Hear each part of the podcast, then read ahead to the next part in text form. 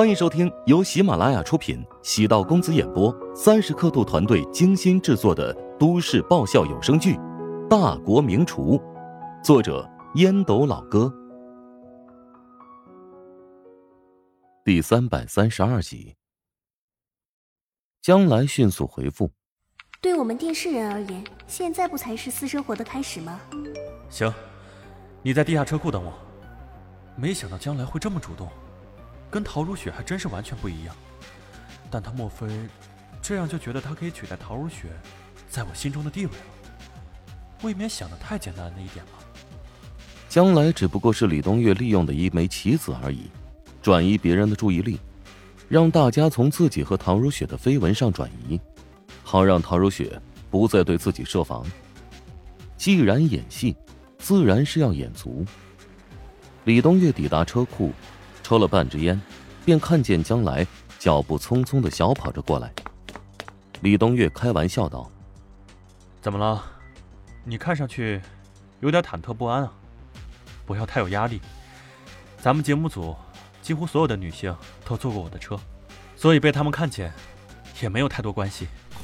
我倒不是怕被同事们看见，而是怕被狗仔。东岳老师，你这么有名气，难道不怕八卦吗？我有什么名气啊？”之前爆出我和陶如雪的绯闻，之所以热度那么高，还不是因为穆小的缘故？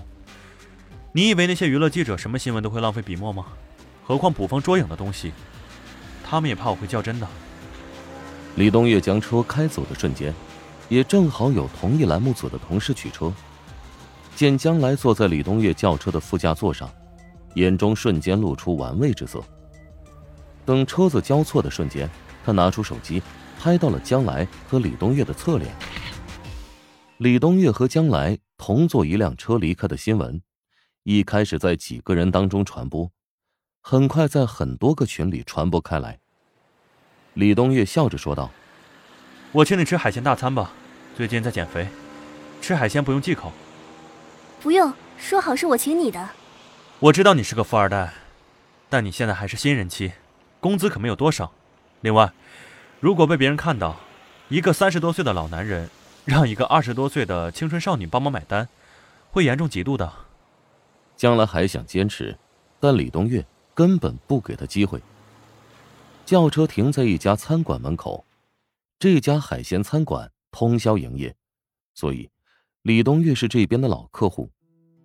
老板见李东岳出现，连忙过来亲自接待。李东岳可是穷金的名人。老板专门让人设计了一个名人合照墙，与李东岳的合影挂在比较靠前的位置。这位是我们栏目组的小江，菜就按照老规矩上吧。呃，记得海鲜炒饭里面不要放辣椒，小江一点辣都不能吃。李东岳重点交代，将来心中温暖。他跟李东岳吃过几次饭，他的这点小毛病都被他看在眼里，放在心里了。东岳老师。果然是超级温暖的人啊！喝点酒吗？我不太会喝。冬月老师，你可是开车来的？不是有代驾吗？你就别喝了。我最近压力比较大，喝一点放松一下身心。那我陪你喝点吧。将来担心李东月觉得自己特无趣，硬着头皮说道。李东月对着将来比了个大拇指，喜欢你身上这股爽快劲儿。海鲜上桌，将来见皮皮虾超级大，用自己的胳膊比划了一下，真给力，跟我的手腕差不多粗细了。我想发个朋友圈炫耀一下。女孩子都是这样，无论在哪用餐，都是朋友圈先吃，等其他菜上齐了，你再发也不迟吗？片刻之后，海蟹刺身拼盘、清蒸小青龙陆续上桌，将来挨个拍了一遍。心满意足的发到了朋友圈。将来甜甜的笑道：“我这叫做正宗的深夜放毒吧？”嗯，相信很多人会在被子里画圈圈诅咒你。李东月一本正经的说道。将来撅嘴摇了摇头：“我长得这么可爱，他们怎么舍得诅咒我呢？”你还真够自信的，不过有自信的实力。你知道为什么我会觉得？你能成为一个优秀的女主持人吗？因为你的性格和外貌已经达到了要求。李东月给江来倒了小半杯酒。江来欣喜若狂。真的吗？谢谢老师夸奖。李东月正准备说话，手机屏幕亮了起来，接通之后笑着说：“现在吗？我正在跟一个同事吃饭呢，你也要过来？那我得看看他同不同意了。”你朋友要过来，我当然同意了。是我以前的一个老同事，后来离开电视台自己创业，现在开了一家广告公司。咱们台里三分之一的广告资源都跟他有关，是一个很厉害的牛人。你见见他也不是什么坏事。我们做电视节目的，学会资源整合，这也是一种能力的体现。江来若有所思的点头，觉得李东月对自己特别关心，甚至愿意将那么重要的资源推荐给他。片刻之后，一个身材微胖、年龄接近四十岁的油腻男子出现，他冲着李东月远远招手。将来觉得有点恶心，暗叹了口气，努力告诉自己不要以貌取人。美女将来，徐志平董事长。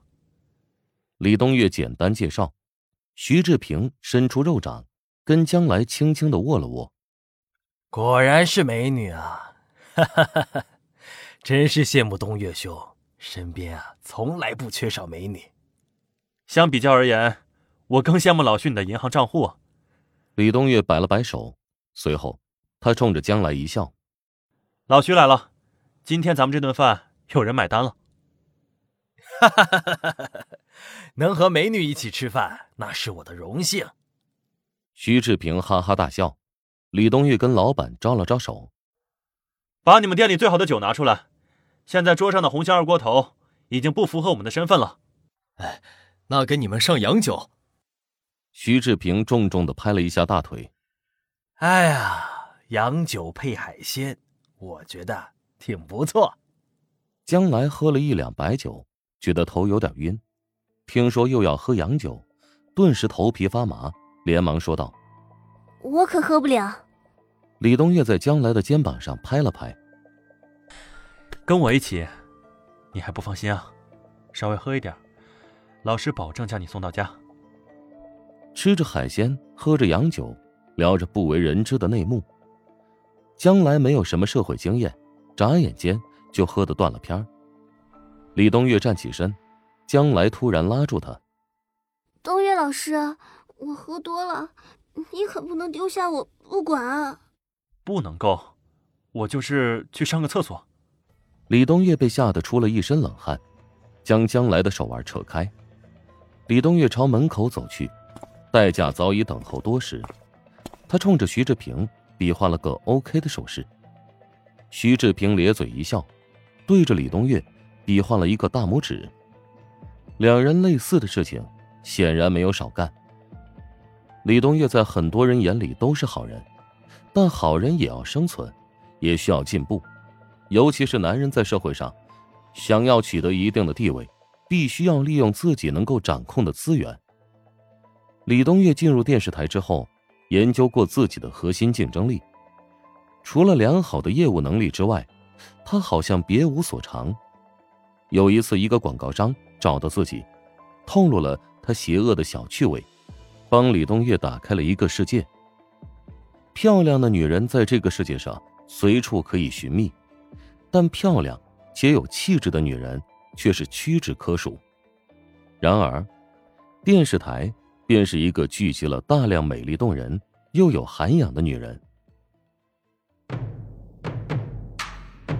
本集播讲完毕，感谢您的收听。如果喜欢本书，请订阅并关注主播。喜马拉雅铁三角将为你带来更多精彩内容。